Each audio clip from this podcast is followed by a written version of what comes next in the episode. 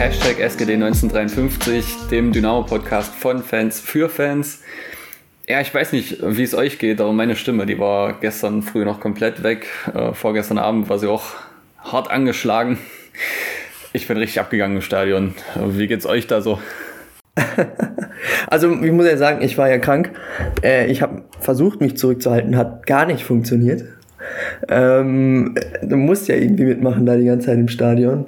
Aber tatsächlich, meine Stimme absolut normal. Also ich habe das letzte Woche jetzt schon wieder so trainiert gehabt, oder vor zwei Wochen, dass ich jetzt schon wieder voll, voll drin bin, also voll dabei.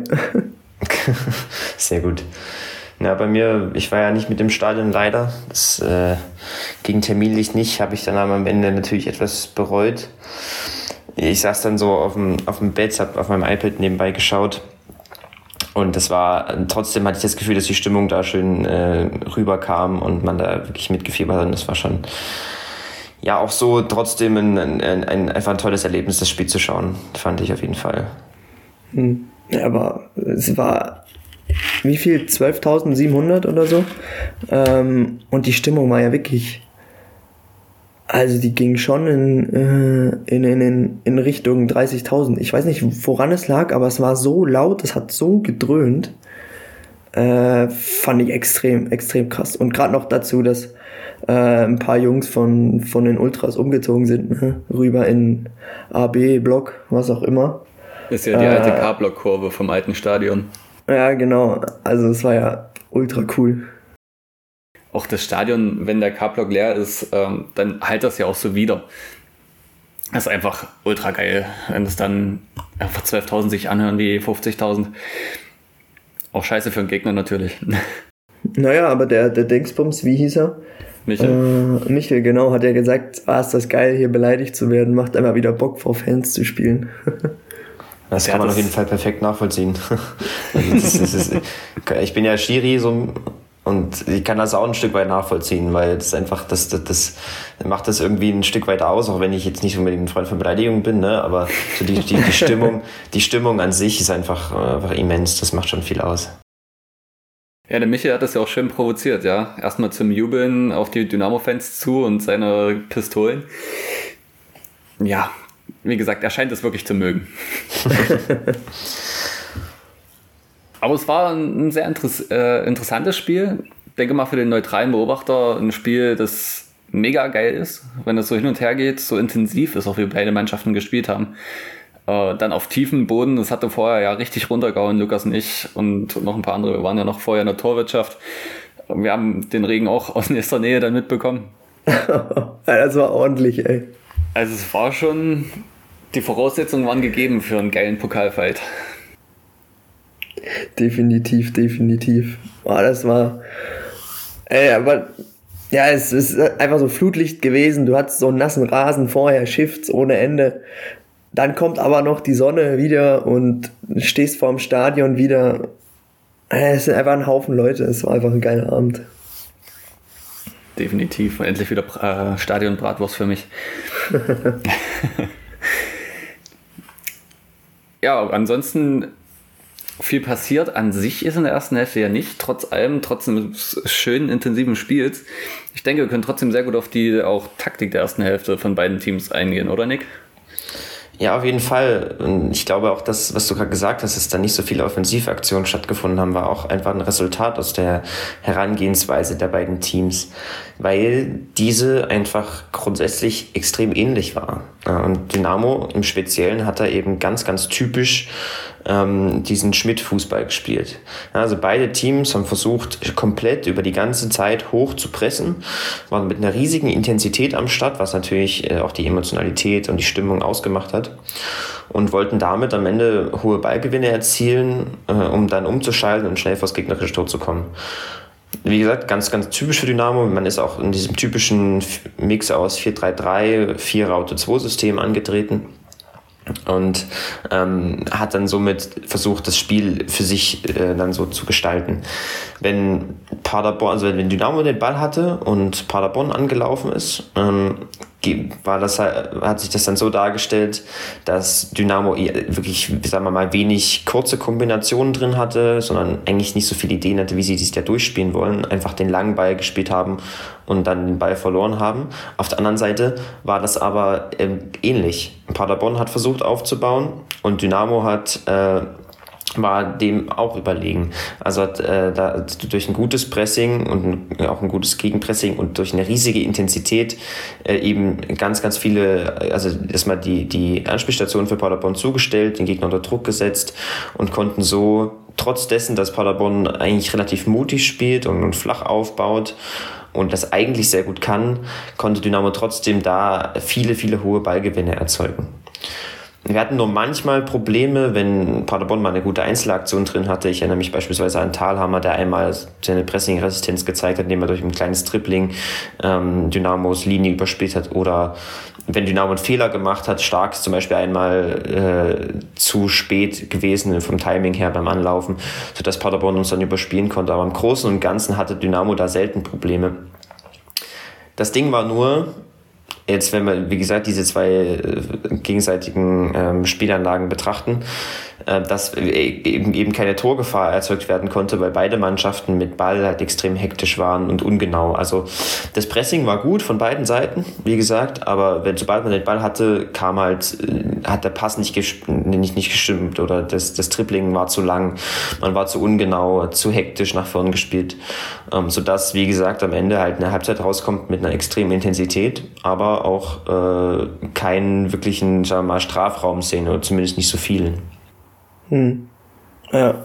ja, aber es war irgendwie trotzdem, ich weiß nicht, ob es jetzt daran liegt, dass, ähm, äh, dass man im Stadion war, aber es kam einem trotzdem vor, wie als hätte man in der ersten Halbzeit schon zehn Torschüsse äh, allein gesehen. Äh, war zwar schade, dass am Ende keins auf unserer Seite gefallen ist von Dynamo. Äh, war ja erst in der zweiten Halbzeit, ich war im Block J. Ähm, aber trotzdem, diese Intensität vom Spiel, dieses links, rechts, links, rechts, vorne, hinten. Das sieht man ja, haben wir ja letzte Woche schon mit, äh, mit besprochen. Diese Woche wieder. Man hat einfach das Gefühl, es geht, also als würde da keiner mal äh, eine Minute durchatmen und äh, ja, es würde es einfach zehn Torchancen geben, obwohl es keine gibt. Dazu kam dann ja auch noch, dass die Fans wirklich jede gelungene Aktion noch wie ein Tor gefeiert haben. Ich erinnere mich an eine Situation, die war direkt vor uns, ich war auf Block N. Äh, Kader holt ganz knapp vor der Auslinie den Ball, hält ihn im Spiel, und bringt den danach noch zum Mann, so halb im Fallen. Und wir sind auf der Tribüne da ausgerastet und haben das gefeiert. Kurz darauf, also zwar die Situation, wo dann Königsdörfer mit einem kleinen Außenriss-Chip den Ball am Gegner vorbeilegt und dann drum rumgeht. Und am Ende die Aktion oder die Schusschance für Akoto bei rausspringt. Und das ist einfach wahrscheinlich, fühlt es sich deswegen so an, als wäre Dynamo auch so, so hardcore überlegen gewesen oder ähm, einfach weil wir alles gefeiert haben, was funktioniert hat. Jede Defensivaktion, jede Ballgewinn äh, im Mittelfeld. Und auch wenn dann am Ende nichts bei rauskam, waren die Fans da und haben das Team nach vorne gepeitscht. Ich glaube, das wird sicher auch in der subjektiven Wahrnehmung dann einiges machen. Ja, definitiv. Du hast halt ähm, es ist ja nicht so, dass, dass beide Mannschaften schlecht gespielt haben oder so. Das war wirklich ein sehr attraktives Spiel, weil eben beide ein wirklich starkes Pressing hatten, den Gegner wirklich extrem unter Druck gesetzt haben und so einfach diese Emotionalität, diese Intensität ins Spiel gekommen ist, die das einfach total spannend gemacht hat. Äh, man war, der war ein bisschen ungenau mit, wenn man den Ball am Fuß hatte. Ähm, aber nicht, die anderen Spielphasen sahen alle extrem gut aus von beiden Teams. Daher war das einfach, wurde das dann am Ende so attraktiv, trotz dass es halt eben keine Torchancen gab. Oder ja, zumindest ich, wenige. Ich fand auch, man hatte einfach brutales Glück auch, was zweite Bälle und so anging. Es gab, wie du gerade gesagt hast, ist es extrem voll der erste Ballkontakt, äh, Bälle versprungen oder so.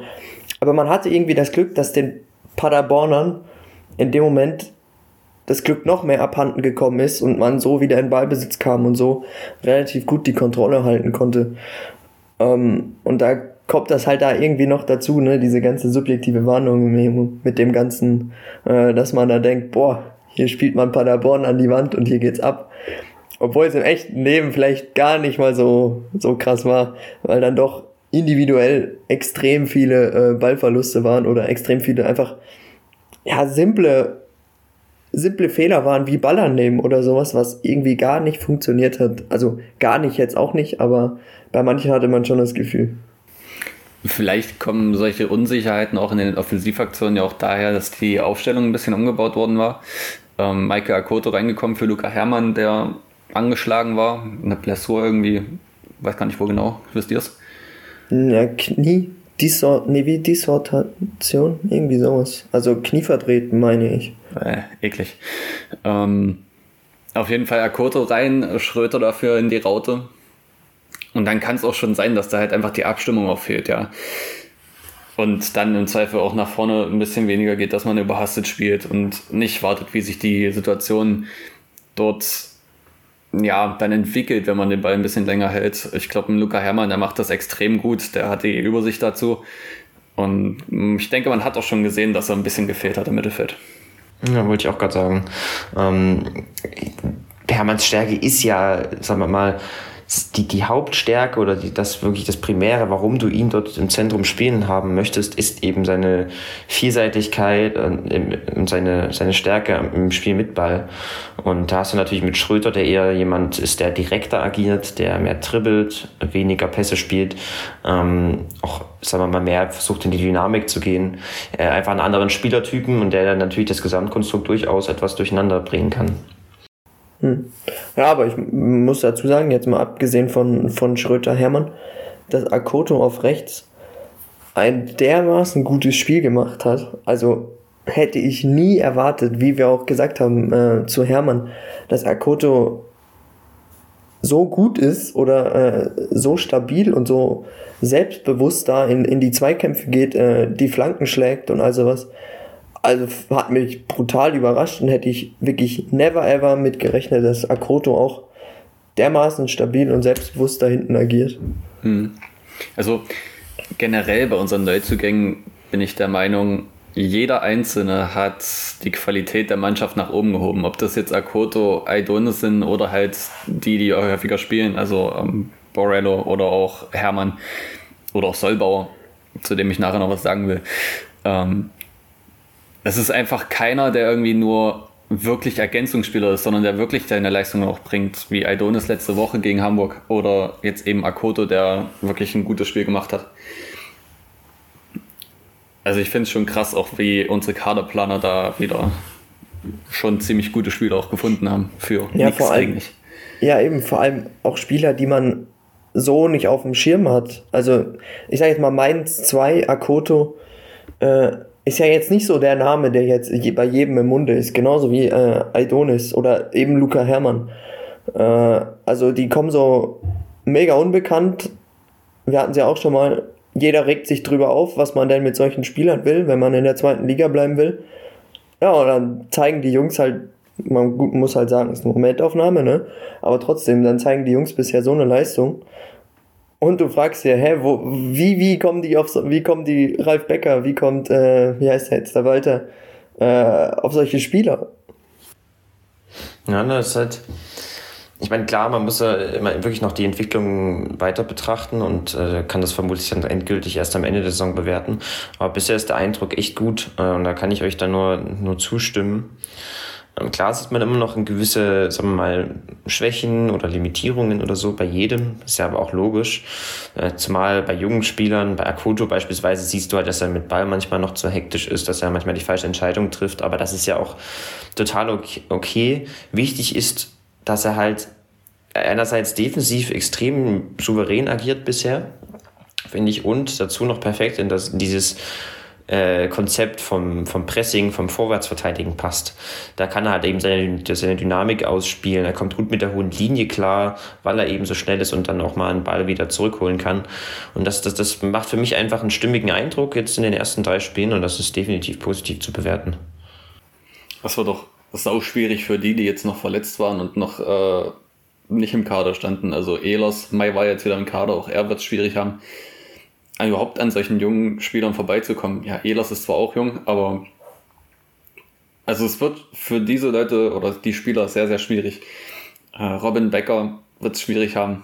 Ähm, also es ist, es ist schon krass. Ich denke aber, dass diese Spielweise auch gerade ähm, den jungen Spielern entgegenkommt, weil du eben dadurch, dass du jünger bist, noch sehr viel mehr im Tank hast als wahrscheinlich so ein 30-Jähriger. Obwohl Chris Löwe das natürlich auch gut gemacht hat, ja. Will ich gar nicht ihm absprechen. Aber ich denke, die Spielweise kommt auch dem sehr zu, äh, entgegen, dass man die jungen Spieler da einbinden kann. Ansonsten, Chancen gab es ja im ersten Durchgang eigentlich nur durch Standards bzw. Eckbälle. Also mal als Beispiel der Kopfball von Saulbauer, den Hut sehr gut pariert oder auch Broll, der noch besser pariert gegen den Kopfball der Paderborner. Zugegeben, Knipping steht hinten nur auf der Linie und kann ihn dann auch noch rausköpfen, aber war schon, das waren eigentlich die einzig beiden wirklich guten Situationen in der ersten Hälfte. Akoto noch, hast du noch. Mal noch abgesehen von dem Akoto-Ding, genau. Ja, ja, stimmt schon das, das Akoto, die Akoto-Chance war halt, sagen wir mal, wirklich das Symptom für das gute Pressing von Dynamo, weil du halt äh, mit dieser Intensität irgendwann halt, also mit dieser Intensität und den vielen hohen Ballgewinnen, ähm, halt auch wirklich direkt eigentlich vom Tor bist und dort halt auch mal hinkommen kannst in die, in, in die gefährliche Zone. Das hat jetzt nicht oft geklappt, aber so ist halt das war halt ein Beispiel, wie es funktionieren kann. Wenn man ein bisschen genauer gewesen wäre, hätte man da vielleicht auch noch drei, vier mehr ähm, Chancen da, daraus kreieren können. Richtig. Was mir ein bisschen bitter aufgestoßen ist, waren teilweise Bälle von Knipping und Broll im Aufbau. Vor allem die langen Dinger äh, von Broll, die er mit links schlagen musste. Er wahrscheinlich, er möchte die dann natürlich genau in den Mann bringen, aber dann ist es mir lieber, wenn er den über die Mittellinie kloppt, als wenn er den, als wenn der halt Mitte der eigenen Hälfte wieder runterkommt und der Gegner dort vollkommen alleine steht. Da hatte er ein, ein zwei oder drei, vier solche Dinger, dieses Spiel. Hm. Fand ich, war so er sah mir sehr unsicher aus in, äh, gegen Paderborn. Gerade auch, er hat zweimal, glaube ich, auch extrem anbrennen lassen, was hinten so in der zweiten Hälfte dann das äh, Ball am Fuß, Paderborner oh, kommt angerannt.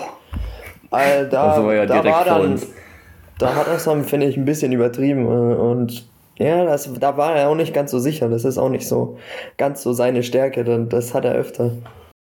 Ja, dazu kommt halt, dass Dynamo über das ganze Spiel halt diese Aufbauprobleme hat, die ich vorhin schon angesprochen habe. Ne? Pressing total gut, aber ähm, gegen das hohe Pressing von Paderborn findest du wiederum keine Lösungen. Das war gerade in der ersten Hälfte nicht so schlimm. In der zweiten Hälfte, reden wir dann gleich drüber, kam es ein bisschen mehr zur Geltung.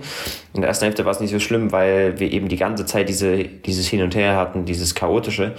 Ähm, aber da ist halt so ein, so, so, so ein, zwei Aufbaufehler sind da halt dann das Symptom dafür, dass du äh, in der Struktur, in dieser 4-3-3-Struktur aufbaust, aber gerade im Zentrum alle Anspielstationen zugestellt sind, die, die Abstände sehr groß sind und du einfach dann hinten wenig Möglichkeiten hast und äh, schnell den langen Ball schlägst, der dir dann aber halt im Endeffekt gar nicht so viel bringt das war dann, das ist so ein bisschen der, der, negative Beigeschmack in dem Spiel. Aber wie gesagt, kommen wir gleich nochmal drauf zurück, wenn wir in der zweiten Hälfte über die zweite Hälfte sprechen, weil die, weil da das nochmal stärker zum Tragen gekommen ist, diese Schwächen. Okay, wie fällt euer Fazit dann ansonsten zur ersten Halbzeit aus? Mm, na, ich würde sagen, es war auf jeden Fall ein ausgeglichenes, ja, ein ausgeglichenes Spiel. Auf der anderen Seite hat auch, wie gesagt, ein bisschen zerfahren, weil es eben so so chaotisch war. Du hattest Intensität auf beiden Seiten, die extrem hoch war. Ähm, aber halt auch diese Ungenauigkeiten. Deswegen war es dann für mich eigentlich ein verdientes 0 zu 0.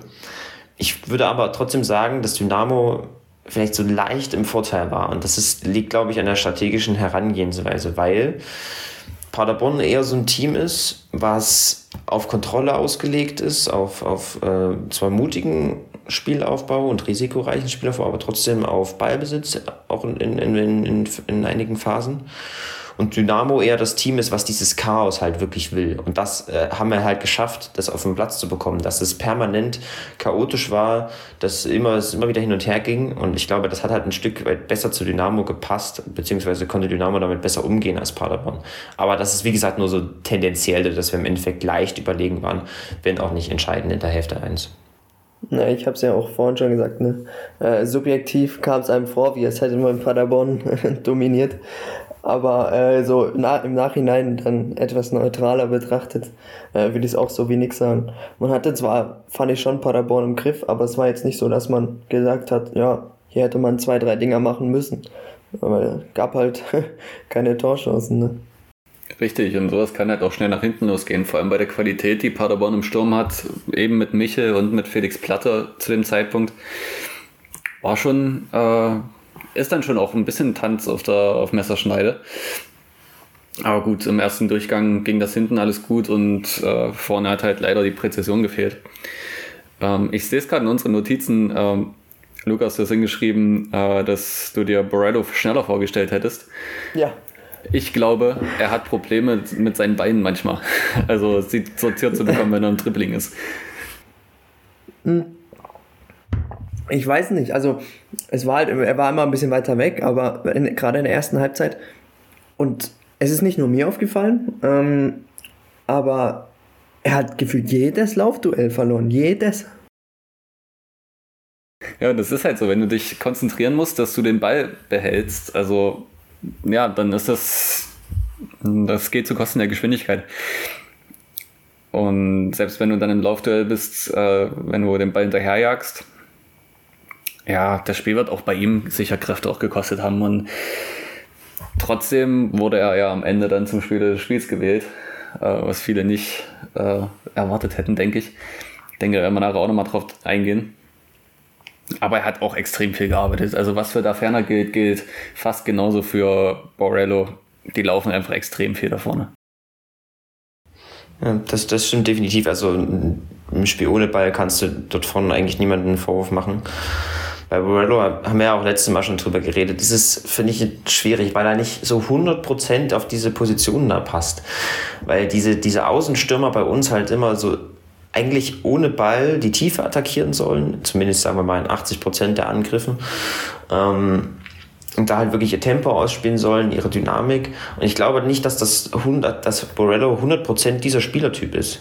Ich glaube vielmehr, dass er, oder zumindest, ich habe jetzt natürlich jetzt vor dieser Saison nicht beobachtet, aber für mich erscheint er in den, in den Spielen jetzt eher so wie der Spieler, der den Ball im Fuß haben will, der auf die Kette zulaufen will. Aber das machst du halt nicht in dieser Rolle. Ähm, deswegen könnte ich mir vorstellen, dass er langfristig eher so in Richtung diese Zehnerrolle rückt oder vielleicht sogar eine Achterrolle bei uns. Ähm, er war ja auch eigentlich, äh, zumindest wenn man so diesen, diesen Aussagen der Verantwortlichen dann so Glauben schenken mag, äh, auch in gewisser Weise für die 10 eingeplant. Weil, wie gesagt, da passt er, glaube ich, besser rein. Natürlich hast du da im Moment aber der Ferner, der eben durch seine Pressingstärke dort perfekt reinpasst. Stimmt auch. Ähm, wollen wir zur zweiten Hälfte kommen? Können wir machen. Fand da hat es dann nach vorne ein bisschen besser geklappt. Äh, waren sicher auch ein paar taktische Umstellungen dabei bei Dynamo. Ähm, vor allem denke ich, dass man Königsdorf ein bisschen von weiter hinten hat agieren lassen. Auch schon in Hälfte 1, aber dann auch in Hälfte 2 ist er mehr auf dem Flügel ausgewichen und konnte auch mal ein bisschen von weiter hinten kommen. Ja, das stimmt. Der war so, er wurde so leicht breiter positioniert. Also ich, ich könnte mir halt vorstellen, dass, dass Schmidt ihm da gesagt hat, dass er sagen wir mal, mehr den Raum zwischen Außenverteidiger und Innenverteidiger attackieren soll, gerade im Umschalten, weil so da mal einige, also mal Platz war und er da auch Geschwindigkeitsvorteile hatte gegenüber dem Innenverteidiger. Ich glaube, das war, war das Hühnemeier, der auf der linken Seite? Ich weiß gar nicht mehr genau. Ja, Hühnemeier war ich, der linke. Ja, ich, ich, ich glaube, also das könnte, könnte ich mir vorstellen, dass sowas äh, besprochen wurde. Grundsätzlich fand ich, dass es taktisch halt so weiterging. Ähm, Dynamo im Pressing etwas bisschen die Intensität verloren hat im Laufe der Zeit, aber das ist auch normal, weil man es eben nicht 90 Minuten durchhalten kann. Ähm, das hat Paderborn am Anfang etwas mehr Möglichkeiten gegeben, aber jetzt auch nicht so immens viel, dass ich das, dass ich irgendwie, dass ich da im, am Anfang der ersten Hälfte eine signifikante Änderung festgestellt hätte. Ich finde, dass wir im Gegensatz dazu ein bisschen klarer agiert haben im Umschalten. Und da hat sicherlich auch Königsdörfers Positionierung etwas geholfen. Dass wir eben mehr, also dass wir besser abgeschirmte Tiefenläufe drin hatten, dass die Pässe genauer kamen, etwas mehr Präzision drin war und wir deswegen halt einiges an, an Gefahr erzeugen konnten. Allerdings war dann eigentlich die erste Aktion äh, eine Aktion für Paderborn, wo ein Schuss, ich weiß gar nicht, wer den abgelassen hat, äh, Breul muss ihn in die Mitte parieren lassen. Da sah nicht so gut aus, aber im Nachgang gegen Platte hält er diesen Kopfball natürlich überragend. Und ich bin echt der Meinung, irgendwann zertritt er mal noch so einen Pfosten oder beißt rein. Hat ja das Tor fast abgeräumt danach. Jedes Mal. Aber natürlich für einen Torhüter, das sind das die Aktionen, die für den Rest des Teams wahrscheinlich wie, wie Tore sind. Du verhinderst ein Gegentor und kannst dein Team dadurch im Spiel halten. Und gerade Prollo ist ja eh ein verrückter Typ, glaube ich, was das angeht. Aber das war schon stark gemacht. Bin auch glücklich, ja, dass Solbauer ähm, dem Platte nicht vor den Kopf tritt.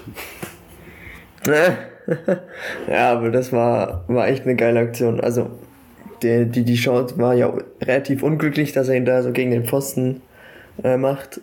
Äh, beziehungsweise die Parade, aber dann, wie er da rüberhechtet und äh, rüberfliegt.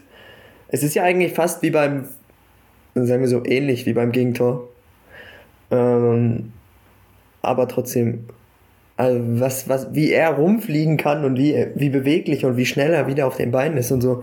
Ich glaube, das ist somit seine, seine absolut beste Qualität und das ist einfach unbezahlbar, wenn du einen Keeper hast, der für so, so brennt, für absolut jeden Ball zu kriegen. Ich meine, als Torwart ja, aber machst du das ja für gewöhnlich, aber ich finde Brollo ist nochmal auf einem ganz anderen Level, was das angeht.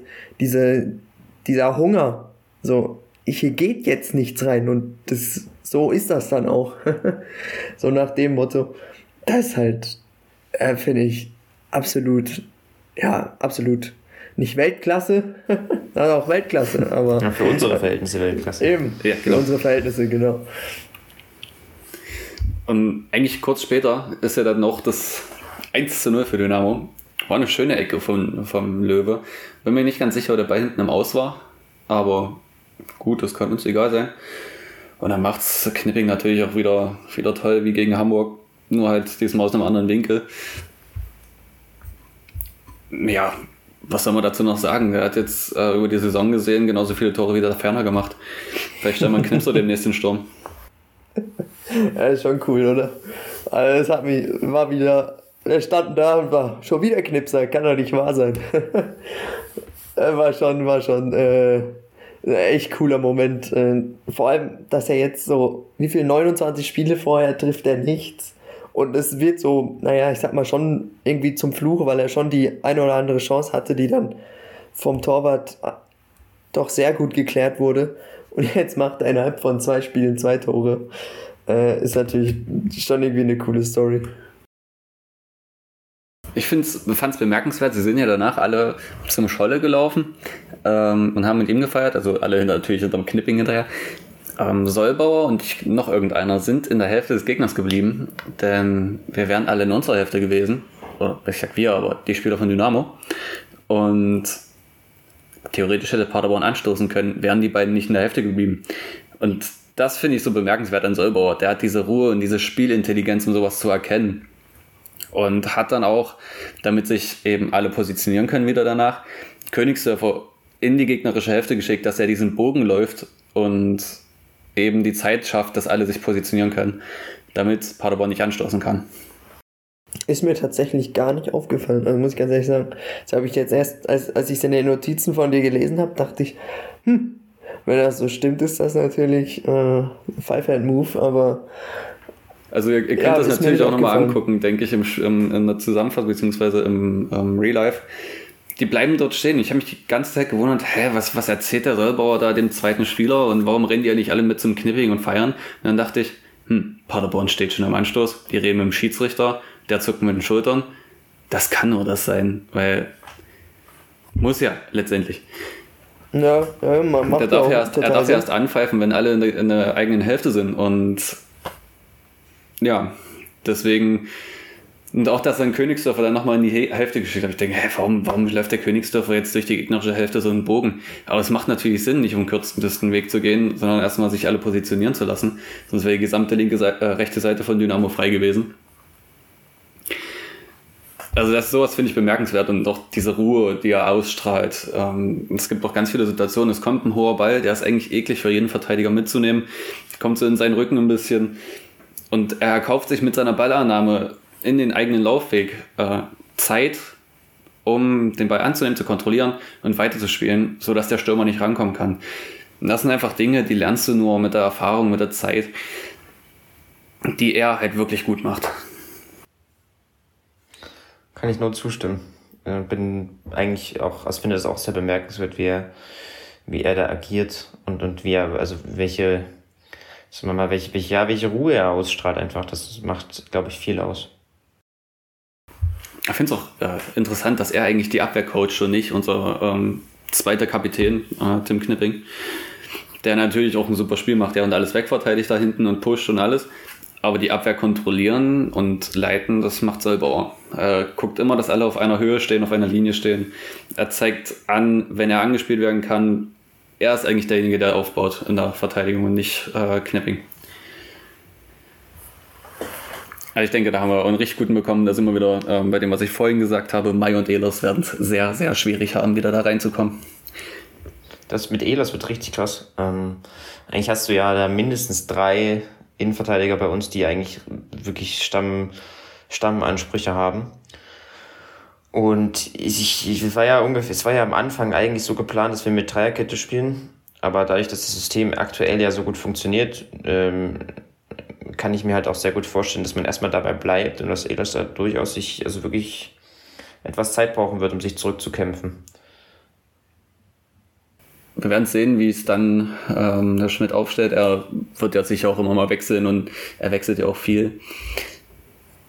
Ich meine, wir haben, halt, wir haben halt jetzt auch die Qualität, dass man bei Elas halt sagen kann, ja, kurier dich komplett aus. Also es ist jetzt nicht so, dass wir dich innerhalb äh, der nächsten zwei Wochen brauchen, sondern wenn du irgendwie noch äh, irgendwas zwickt, ja, dann machen wir halt noch eine Woche Pause, so nach dem Motto. Ähm, weil vielleicht für den Spieler auch nicht gerade angenehm, aber wir haben halt einfach die Möglichkeit, die Qualität, sowas halt komplett auszukurieren, ohne jetzt sagen zu müssen, ja, mh, hm, wen stellen wir dann die Abwehr, dann ist doch unsicher. Nee, bei uns, ich glaube, du hast halt einfach, egal wen du da reinstellst, die Abwehr ist Bombe. Das stimmt. Generell der Kader ist geil. Sorry. Nein. Ich bin komplett verliebt in dieses Team, weil die auch so, so intensiv spielen und das einfach so komplett konträr zu dem ist, was wir die letzten Jahre gesehen haben. Macht schon Spaß. Fand es bemerkenswert, Collins hat ja relativ zeitig in der zweiten Hälfte gelb gesehen. Den hat der Schiri dann nach diesem Ding gegen Akoto echt leben lassen. Also da kann man schon nochmal noch mal gelb geben. Er fackelt ja voll in ihn rein. Hat ähm, äh, allgemein fand ich, äh, gefühlt jeder Paderborner hatte doch am Ende gelb, oder nicht? Zumindest die ganze Abwehr. gefühlt. Also das war schon, irgendwann, irgendwann dachte ich, komm, hat der Spruch, ja, der hat doch schon gelb, Schiri, äh, irgendwann fruchtet der mal, aber. Ich habe ihn tatsächlich gebracht bei dem Ding. Nicht. ja, ich habe schon in der ersten Minute gebracht, beim ersten Foul. aber also, das gehört ja auch irgendwie dazu.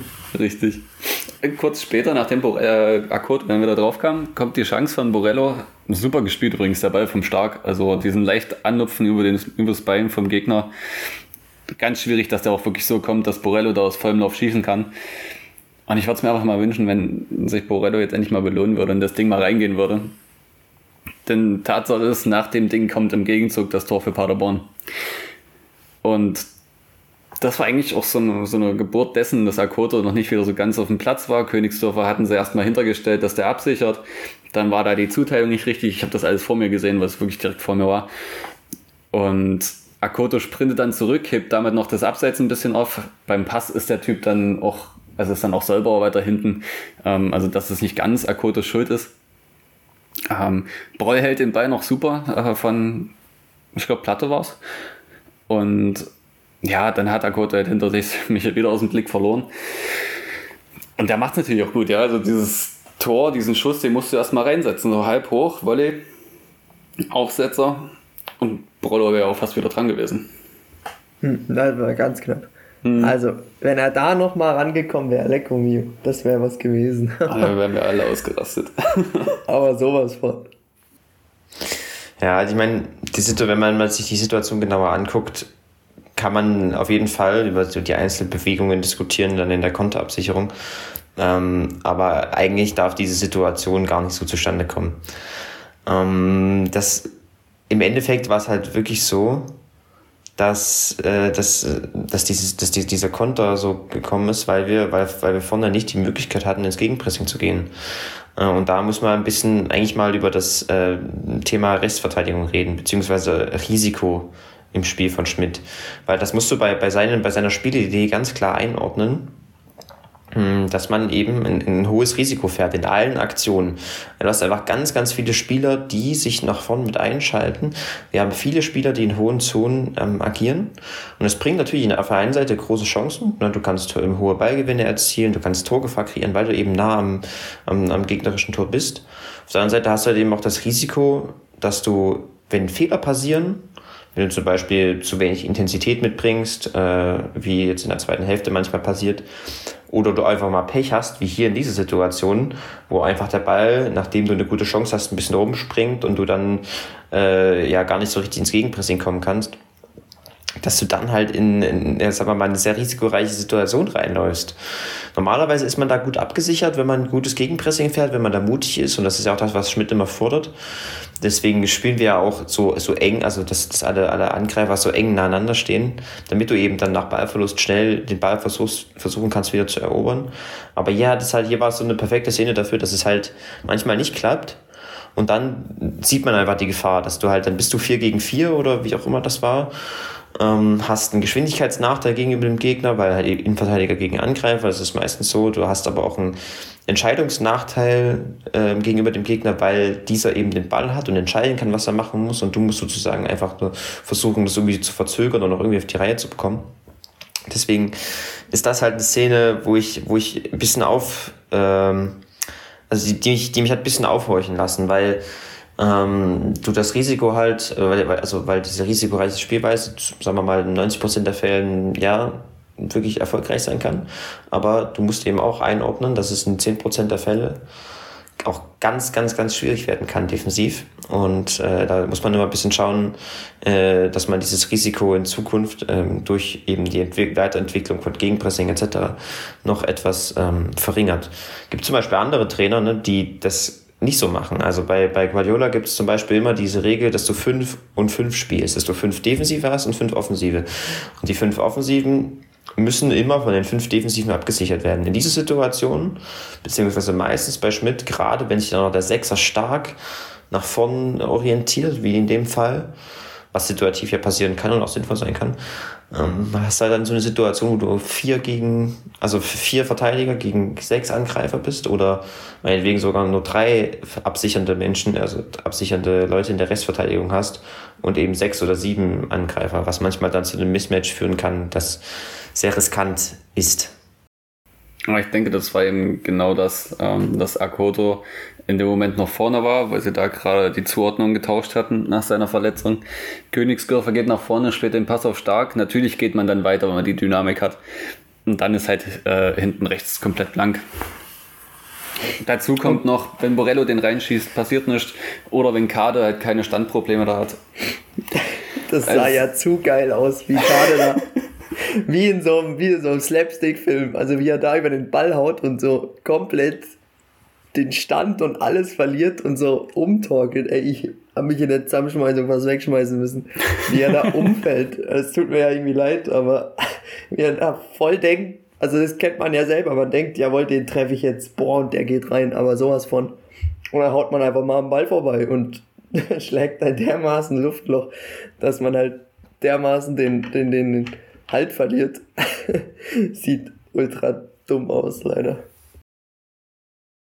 danach kam ja dann eigentlich, also ich habe es immer schon dagegen drüben gesehen, Mörschel und ähm, Panna, die standen wirklich lange draußen. Die mussten sich dann neu warm machen, damit sie überhaupt äh, warm sind, wenn sie reinkommen. Und genau in dieser Zeit, als sie draußen standen, haben die auf dem Platz nochmal ein Feuerwerk abgebrannt. Also diese Chance vom Schröter, schießt gegen Pfosten, ähm, Respekt bei der Stelle an den Torhüter von Paderborn, dass er nicht einfach ähm, umgekippt ist, als er das Ding ins Gesicht kriegt. Also ohne Mist, äh, guckt da hin, ist ja vollkommen unvorbereitet und kriegt den mit voller Wucht in, in die Visage. Heftig. Und kurz darauf ist ja dann, also es ist quasi die gleiche Situation, dieser Kopfball von Morello, wo ich aber sagen muss, der war echt, äh, echt schwierig zu nehmen und äh, Respekt, dass er nur ob aufs Tor bringt. Das waren wieder so Situationen, wo du gesehen hast, dass Dynamo etwas klarer war im Umschalten etwas äh, einfach die, die Tiefenläufe besser bespielt hat und dadurch ähm, kommst du halt, krieg, kannst du die Ballgewinne etwas besser verwerten als in der ersten Hälfte. Und dann kommen eben diese Wechsel und das geht einher mit einer ziemlichen Umstellung, denn man nimmt dann Akoto raus, äh, für ihn kommt Mörsche. Mörsche will man auf der linken Seite von der Raute spielen lassen, das heißt, der Spieler dort steht, Kader muss auf die rechte Seite der Raute, damit Schröter hinter kann auf die äh, Verteidigerposition. Schröder, der überhaupt dann schon komplett fertig war und äh, ich dachte eigentlich, sie nehmen Schröter raus in der Situation. Und dann nochmal die tiefe Verteidigerposition auf Außen ähm, tiefsten Respekt oder größten Respekt davor, wie er das durchgezogen hat. Aber eben durch diese krasse Umstellung ähm, hat es dann auch gerade im Pressing und auch im Spiel nach vorne erstmal nicht mehr so geklappt. Ja, du hast einfach gemerkt, dass, ich habe ja vorhin schon gesagt, dass die Intensität über das Spiel immer weiter abgenommen hat, was ja eigentlich, ne, das ist total normal. Ähm, und dann kam noch dazu, dass wir eben diese Wechsel, diese Wechsel dabei hatten, dass erstmal man sich erstmal ein bisschen einspielen musste. Und so haben wir halt wirklich Paderborn schon einige, einige Umschaltaktionen mehr zugelassen, die sie einfach hätten auch etwas klarer ausspielen können. Und dann wäre auch da schon das Tor gefallen. Das Ding war aber auch vor allem, dass Paderborn in der zweiten Hälfte irgendwann auf so etwas, sagen wir mal, auf wirklich ein klareres 4 2 3 1 umgestellt hat und sich auch etwas, die Anlaufhöhe, also die Pressinglinie etwas nach hinten geschoben hat, also dass sie eigentlich so einem tieferen Mittelfeldpressing standen. Das hat halt bedeutet, dass Dynamo den Ball haben musste in der Situation, ähm, beziehungsweise äh, gerade im Vergleich zur ersten Hälfte viel, deutlich mehr Ballbesitz hatte als äh, äh, also in dieser Phase deutlich mehr Ballbesitz hatte als davor, das wollte ich sagen. Ähm, und das Ding war, das Ding war, dass Dynamo ja schon vorher wenig Zusammenhängendes gezeigt hat mit dem Spiel mit Ball, keine Lösung gefunden hat gegen das Pressing. Und das, so, diese Schwäche kam da halt noch mehr zum, zum, zum, zum Tragen, weil äh, Paderborn uns in tiefen Zonen hat spielen lassen, aber wir einfach nicht höher gekommen sind. Und dann haben wir versucht, den langen Ball zu spielen, waren zu hektisch, zu chaotisch, haben aber dann ganz schnell den Ball wieder verloren und mussten wieder hinterherrennen und haben so einige Chancen von, von Paderborn zugelassen. Und das war dann so ein bisschen, sag ich mal, die strategische Wende in dem Spiel. Weil vorher, habe ich ja vorhin gesagt, gerade in Hälfte 1, hat so diese Spielanlage uns eigentlich in die Karten gespielt. Weil wir eben dieses Chaos hatten, dieses Pressing auf beiden Seiten. Und jetzt hat sich Paderborn gedacht, okay, lass mit dem mal kommen. Wir sagen, forcieren deren Schwächen und, und unsere Stärken, weil wir gut im, im Ballbesitzspiel sind und im Umschalten und äh, waren wurden, kamen somit dann besser ins Spiel. Und ich glaube, da hatten wir dann schon Glück und auch ein bisschen Verstand, wenn man an Proll denkt und die Innenverteidiger und so, aber halt auch vor allem auch durchaus Glück, dass eben der Gegner da am Ende die Situation nicht genug ausspielt und äh, uns kein Gegentor einschenkt. Korrekt. Ähm, gerade diese Situation, äh, Proll war bei dem Einschuss ja schon geschlagen und ich glaube, Schröder steht drei Meter vor der Linie und hält seine, äh, seine Geräten rein. Das Ding geht dann halt zum Glück nicht rein. Und quasi im Gegenzug fällt ja dann das Tor für Dynamo. Also ja, dieses, dieses Tor ist einfach so kann man so kann man einfach mal ein Pokalspiel gewinnen, bin ich der Meinung. Also es ist so eine schöne Vorlage, aber auch wie er halt, wie Kade den Ball verarbeitet und den dann reinschiebt, wirklich nach 89 Minute. Einfach geil. Hm, ja, also ich habe ja auch schon auf Twitter geschrieben.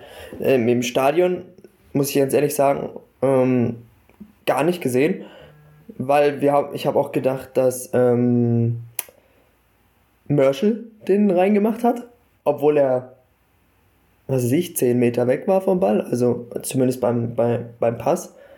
Ähm, es sah wirklich aus, als hätte Merschel den reingemacht. Und dann äh, in der Zusammenfassung, äh, um, was weiß ich, um 0 Uhr halb geschlafen schon, habe ich dann noch Zusammenfassung geguckt und dann sehe ich, wie, wie äh, Panna den da so schön, ey, wirklich punktgenau über die Abwehr chippt und Kade den dann auch noch dermaßen geil mitnimmt und verarbeitet. Äh, ja, was will man dazu sagen? Also, ich glaube, damit hat, wenn du so spielst, äh, so einen Angriff vollendest, hat, glaube ich, jedes Team seine Probleme. Definitiv, also kann man eigentlich schon fast sagen, diese Vorlage war Weltklasse. Aber auch, wie sich die drei Dynamo-Spieler am Strafraum verhalten. Ich glaube, rechts war noch Schröter, der hat das Ganze breit gezogen. Marshall zieht beide Innenverteidiger auf sich und dadurch hat Kade so viel Platz. Einfach geil. Ja, Kade im Interview sagt er ja auch, wollte eigentlich auf den Abpraller gehen, weil er dachte, Panna schießt. Aber ja, Panna, also in seinem Kopf, man sieht ja, also wie er so das Spiel lesen kann und mit dem Ball umgehen kann. Ich glaube, das kann, können nicht viele bei uns in der Mannschaft so. Ist definitiv von allen eigentlich eine starke Aktion gewesen. Also wenn man die Individualleistung anguckt. Ich glaube, entscheidend ist am Ende Mürschel da, weil Panna wirklich ein Spieler ist, der, sagen wir mal, in 80 Prozent der Fällen dort nach rechts ähm, in die Mitte zieht und äh, abschließt mit seinem starken rechten Fuß. Und das hat er bestimmt auch vorgehabt. Das ist eine reine Spekulation von mir, aber ich glaube schon. Mm, das, das Entscheidende ist halt dann, dass Mörschel diese, entgegenläu also diese gegenläufige Bewegung hinbekommt mit, mit Kade. Dass er entgegenkommt, die Innenverteidiger mitzieht und dann sich ein leichter Raum öffnet und den sieht Kade dann natürlich perfekt, läuft perfekt rein und dann entsteht diese Situation halt erst. Und das ist so rein von den, von den Individualleistungen, von der Intelligenz, die sie da gezeigt haben in der Situation, das, das war das schon echt, echt, echt krass. Und äh, am Ende halt auch ein wirklich wichtiges Tor, weil Dynamo eben diese, in dieser Phase etwas unterlegener war. Und ich, und ich persönlich auch eher gedacht hatte, dass Paderborn näher am, 1, äh, am 2-1 ist als wir. Aber so ist dann natürlich, rettet uns das da äh, aus dieser Phase und äh, stellt natürlich das Spiel dann nochmal auf, auf den Kopf. ja, und eine Verlängerung, da hätte ich irgendwo noch irgendwie im Stadion eine Herztabletten gebraucht, hey. Oh, da wäre ich ja, da wäre ich umgekippt vor Spannung. Das hätte ich dann echt nicht gebrauchen können. Interessanterweise hätten wir dann noch zwei Wechsel gehabt, ne? Weil ähm, ja. wir haben noch viermal gewechselt. Ganz untypisch. Vielleicht hört uns jemand zu. Juhu. naja, äh, ich war auch sehr überrascht, dass man Diabusi eingewechselt hat, obwohl man Hosener und äh, Sohm auf der Bank hat. Aber tatsächlich, ähm, ich habe nochmal nachgedacht, das war Diabosi, der den Spieler da breit sieht im Strafraum. Also alles richtig gemacht wieder mal. ja, das war halt so eine Tempofrage, glaube ich. Dass du einfach äh, den Aufstand in den letzten zehn Minuten etwas tiefer, weil sie eben nicht mehr die Intensität hochhalten konnten und vorne anlaufen wollten. Und das hat, glaube ich, auch, ich weiß gar nicht mehr, ob das Kader war oder Knipping, irgendjemand hat es halt gesagt in dem bestimmten Spiel dann danach. Und dann hast du einfach bringst einfach die Avusie, um die, um die Kette trotzdem ein bisschen zu beschäftigen, die, die Aufbau, also die Abwehrkette von Paderborn, weil er eben mit seinen tiefen Läufen durchaus eine Gefahr stellen, äh, darstellen kann, auch wenn das dann jetzt am Ende nicht so ähm, häufig der Fall gewesen ist. Genau. Ja, und dann mit diesem Tor ist einfach das ganze Stadion explodiert und Paderborn hatte einfach auch keine Chance mehr in diesen fünf Minuten Nachspielzeit dann noch irgendwas zu bewegen gegen äh, knapp 13.000 Dresden auf dem Platz. Er musste erstmal gegen diese Wand anrennen. Nice, glaube ich. Was ist euer Fazit zum Spiel ansonsten? Ich würde schon sagen, verdienter Sieg, oder? Trotz allem. Ja, würde ich ja. auch sagen also knapp würde ich auch zu, zu Dynamo tendieren. Es war auf jeden Fall ein starker Gegner, der uns alles abverlangt hat und der, der mir auch eigentlich grundsätzlich sehr gut gefallen hat. Da geht sicherlich noch in allen Spielphasen etwas mehr, aber gerade im Spiel mit Ball hat mir Paderborn sehr gefallen. Aber da kommt eben auch Dynamo ins Spiel mit ihrem guten Spiel, weil sie ja gerade durch das wirklich, wirklich starke Pressing über beide Strecken im Spiel ähm, da den Gegner wirklich ans, ans, Äußerste, ans Äußerste gebracht haben was uns halt auch im Endeffekt an den Sieg bringt. Und das ist, denke ich, positiv bemerkenswert. Und äh, was, was, was, was man aus dem Spiel mitnehmen kann. So soll Schmidt-Fußball aussehen und funktionieren. Und dann kann, damit kannst du auch Teams, die eine, sagen wir mal, eine höhere individuelle Qualität mitbringen, ähm, ja, an, in, in ein ausgeglichenes, zerfahrenes und im Endeffekt auch vielleicht für Dynamo etwas besseres Spiel zwingen. Nichtsdestotrotz muss man auch erwähnen, dass eben diese Probleme im Spiel mit Ball noch bestehen. Das hat mich ja im, im ersten Spiel gegen Ingolstadt positiv überrascht, dass man da gute Lösungen hatte. Aber sagen wir, im Großen und Ganzen, wenn ich mir jetzt die Entwicklung von den Testspielen angucke und den ersten drei Spielen, fehlt mir da noch etwas. Ähm, da muss man einfach gucken, dann in Zukunft, dass man das noch entwickelt. Es, Im Moment fällt es halt nicht so auf, weil es strategisch nicht so fokussiert ist und das ist auch okay. Ähm, das ist nicht so wie letztes Jahr, wo wir, äh, wo wir sozusagen in allen Spielphasen nicht so überzeugend waren. Jetzt haben wir wenigstens, also jetzt haben wir, sagen wir mal, zwei, annähernd drei Spielphasen, wo wir richtig, richtig stark sind. Und jetzt musst du halt noch versuchen, um die für die langfristige Entwicklung, dass du die letzte auch noch äh, weiter verbesserst und weiterentwickelst. Denn ich glaube auch, dass irgendwann Gegner kommen werden, die uns etwas, die wirklich uns mehr im Ballbesitz abverlangen. Und da könnte ich mir dann vorstellen, dass Dynamo da eher in Richtung Niederlage gucken muss wenn man, wenn man so spielen würde wie jetzt äh, beispielsweise. Da muss aber noch ein bisschen Entwicklung her, aber das hat ja auch, das ist ja normal und das hat ja auch Zeit. ja, allgemein würde ich aber sagen, äh, wie du es gerade beschrieben hast, als so neutraler Zuschauer oder auch eben als Fan macht es eigentlich mega Spaß, diese Art von Fußball anzugucken, weil du halt wirklich 90 Minuten lang geballte Action hast und zwischendrin hast du halt mal 10 Minuten Ruhephase. Tut dir als Fan aber auch gut, weil du mal so ein bisschen abkühlen, ein bisschen runterkommen kannst. Ähm, aber es macht halt einfach mega Spaß zuzugucken, wenn ich da jetzt zurückdenke an, an, ja, es klingt jetzt irgendwie gemein, aber an den Kauczynski-Fußball. Es war halt einfach langweilig, äh, gegen Ende zumindest. Und es macht, ey, es ist, es macht so viel Bock, den Jungs da auf dem Platz zuzugucken. Äh, ja, weil es einfach derart eine Intensität im Spiel ist, die halt, die ich so lange nicht mehr bei Dynamo gesehen habe und die so viel Spaß bereitet, wie ich es auch lange nicht mehr bei Dynamo gesehen habe. Und noch eine Sache, die ich weiß nicht, wie ihr das gesehen habt. Ich fand, Chris Löwe hat das beste Spiel im Dynamo-Trikot gemacht. Auf jeden Fall eins seiner besten, ja. Bin ich auch der Also ich fand der, ey, er ist so viel gelaufen. Ich weiß nicht, ob ihr das mitbekommen habt, wie er am Ende an der Eckfahne lag, direkt vor uns. Direkt der Junge konnte Schlüssel. nicht mehr laufen. Er konnte nicht mehr laufen. Der war so am Arsch. Also ich fand, er hat gegen Paderborn das beste Spiel äh, bisher gemacht, das ich bei, von ihm bei Dynamo gesehen habe. Ich finde ihn, ich finde es auch positiv überraschend, wie er jetzt agiert in den ersten Spielen. Das hätte ich ihm einfach nicht so zugetraut, aber wenn ich so drüber nachdenke im Nachhinein, gibt es durchaus Sinn, weil er schlichtweg besser eingebunden ist und weil er eben, wenn wir diese Viererkette spielen, da immer etwas tiefer bleiben kann, seine Kombinationsstärke ausspielen kann, auch ab und zu mal ins Zentrum zieht und so. Das, das, das passt sehr gut zu ihm. Dazu kommt eben noch seine defensiven Stärken, die er äh, ausspielen kann und so eine Zweikampfstärke und so. Und daher finde ich das, äh, freut mich das echt für ihn, weil ich ihm das wirklich nicht zugetraut hätte. Ähm, ich bin gespannt, ob er das über die ganze Saison durchziehen kann. Gerade auch zum Beispiel, wenn wir gegen Gegner spielen, die unter anderem seine Geschwindigkeitsdefizite vielleicht äh, bespielen wollen. Nichtsdestotrotz, äh, aktuell kann man da nicht meckern. Sehe ich eigentlich auch so. Ich habe ein bisschen Bedenken, dass diese Spielweise auf die Saison gesehen zu intensiv ist und man das nicht durchhalten kann. Und dann so ab also im letzten Viertel der Saison ja, einbricht. Ich hoffe es nicht und ich möchte es auch gar nicht herbeischreien, aber da habe ich noch ein bisschen Schiss vor. Aber ansonsten macht das schon ziemlich Spaß, wie ihr das gesagt habt. Ja, ich verstehe das auch, die Bedenken. Ich meine, ich kann, man kann es halt schlichtweg aktuell nicht sagen oder nicht, nicht prognostizieren, das muss man einfach schauen.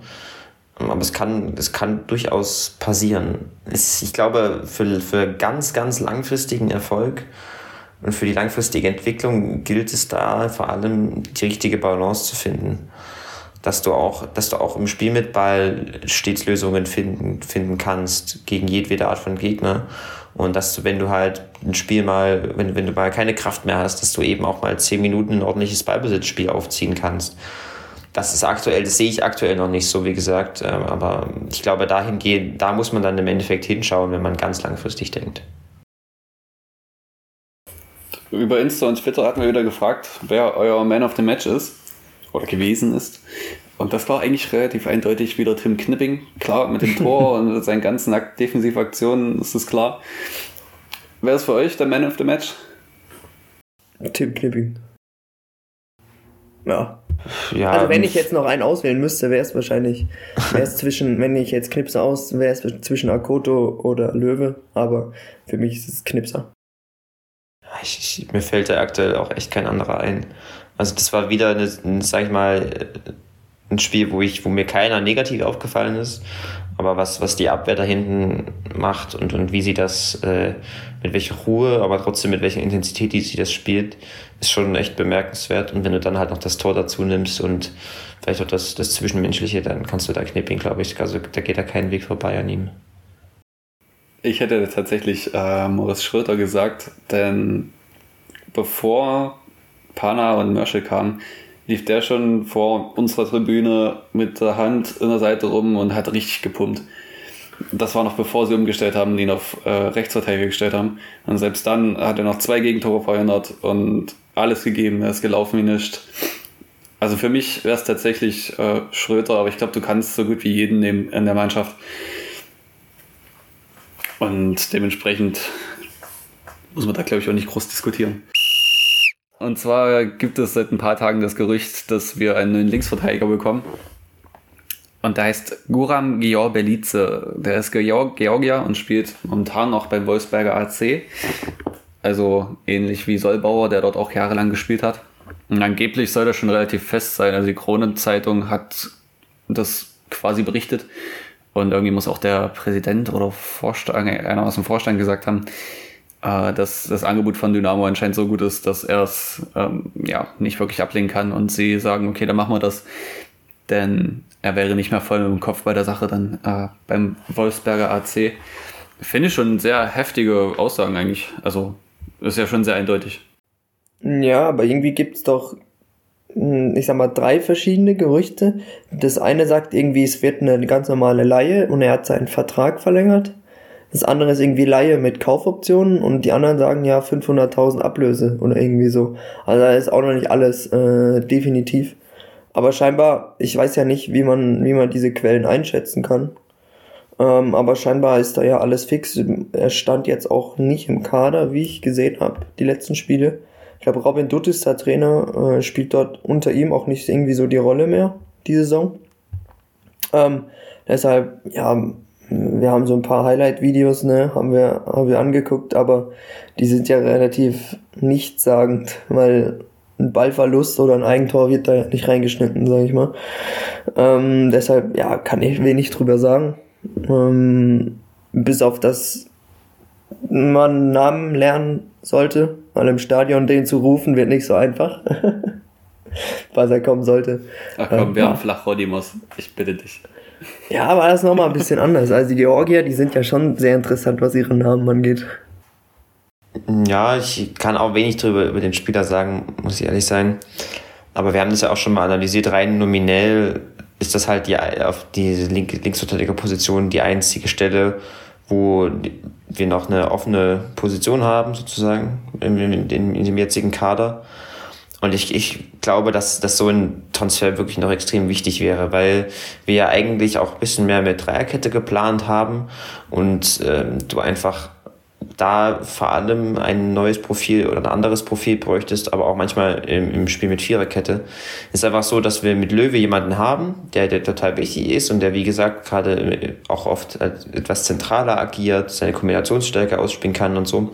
Aber manchmal braucht es taktisch einfach ein bisschen was anderes haben wir gegen Ingolstadt in der ersten Hälfte gesehen, wo uns ein bisschen der linke Breitengeber gefehlt hat. Und ich glaube, dass, zumindest von dem, was ich bisher gelesen habe und so, könnte, könnte Gio Belize, ah, passt, glaube ich, äh, könnte, da, könnte da ganz gut reinpassen, dass wir eben noch so eine geradlinigere Option haben auf links, um flexibel uns anpassen zu können ähm, und dann ja sowohl was die Formation, die Grundordnung angeht, als auch die, die, die Interpretation derer dann im Spiel. Genau, also was man aus diesen Highlights-Videos halt schon mitnehmen kann, ist, dass er scheinbar ziemlich schnell ist und auch recht aggressiv gegen den Ball und das passt ja wieder extrem gut auf das, was Dynamo spielen lässt. Und dementsprechend bin ich auf jeden Fall gespannt, ob sich das Gerücht bewahrheitet und ob wir dann bald einen Linksverteidiger haben. Dann kommt dazu, dass Lukas Stor momentan äh, schöne Bilder aus seiner Heimat postet, wo er gerade anscheinend ist, ähm, was ja nur auch ordentlich darauf hindeuten dürfte, dass er wieder zurück äh. War ja jetzt auch die letzten zwei Spiele nicht mehr im Kader. Ja, sieht ganz danach aus. Verwundert mich jetzt auch nicht. Ähm, ja, es scheint irgendwie ein ziemlich, ziemliches Missverständnis geworden zu sein, irgendwie. Kommt mir auch nie so vor, wie als würde er so das ist jetzt natürlich irgendwie äh, Mutmaßung, aber nicht so integrierte die Mannschaft wie, wie der Rest. Hängt vielleicht auch irgendwie damit zusammen, dass er wahrscheinlich auch einer der wenigen ist, der kein Deutsch kann und so, also nicht fließend Muttersprache. Ähm, ja, ich sag mal so, ist verkraftbar, der Abgang. Ja, wir sind einfach sowohl quantitativ als auch qualitativ sehr gut besetzt dort vorn und deswegen ist da ein Abgang definitiv möglich, auch mehrere. Und ich glaube, für, für Stoll ist es auch sinnvoll, weil ich einfach für ihn wenig Perspektive sehe aktuell auf Spielzeit. ich weiß halt, ich bin mir noch unsicher, wie ich sein Entwicklungspotenzial bewerten soll. Und ja, das weiß ich einfach nicht. Da habe ich, glaube ich, auch einfach zu wenig gesehen von ihm, weil so richtig jemand, also so richtig die Situation, wo man ihm vertraut und wo man ihn Spiele, also man richtig einbindet und viele Spiele spielen das hatten wir ja noch nicht. Deswegen, ja, es ist, ist schwierig. Man muss nicht, ich denke, man muss einfach schauen, ähm, wie, wie, wie, der, wie der Markt aussieht, ob, welche Angebote es gibt und ähm, man muss auch irgendwie zu einer Entscheidung kommen, wie überzeugt man noch von ihm ist und dann guckt man im Endeffekt, ob es halt der direkte, ähm, direkte, ein direkter Transfer wird oder nur eine Laie oder so. Das muss man einfach sehen, was, was sich so ergibt. Richtig.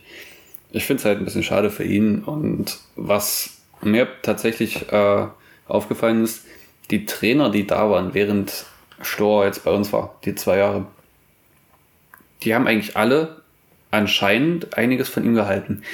Unter Fjell wurde er ja regelmäßig eingesetzt. Auch ähm, Kauczynski hat ihn immer wieder gebracht. Ähm, auch Schmidt hat ihn gebracht jetzt in der letzten Saison.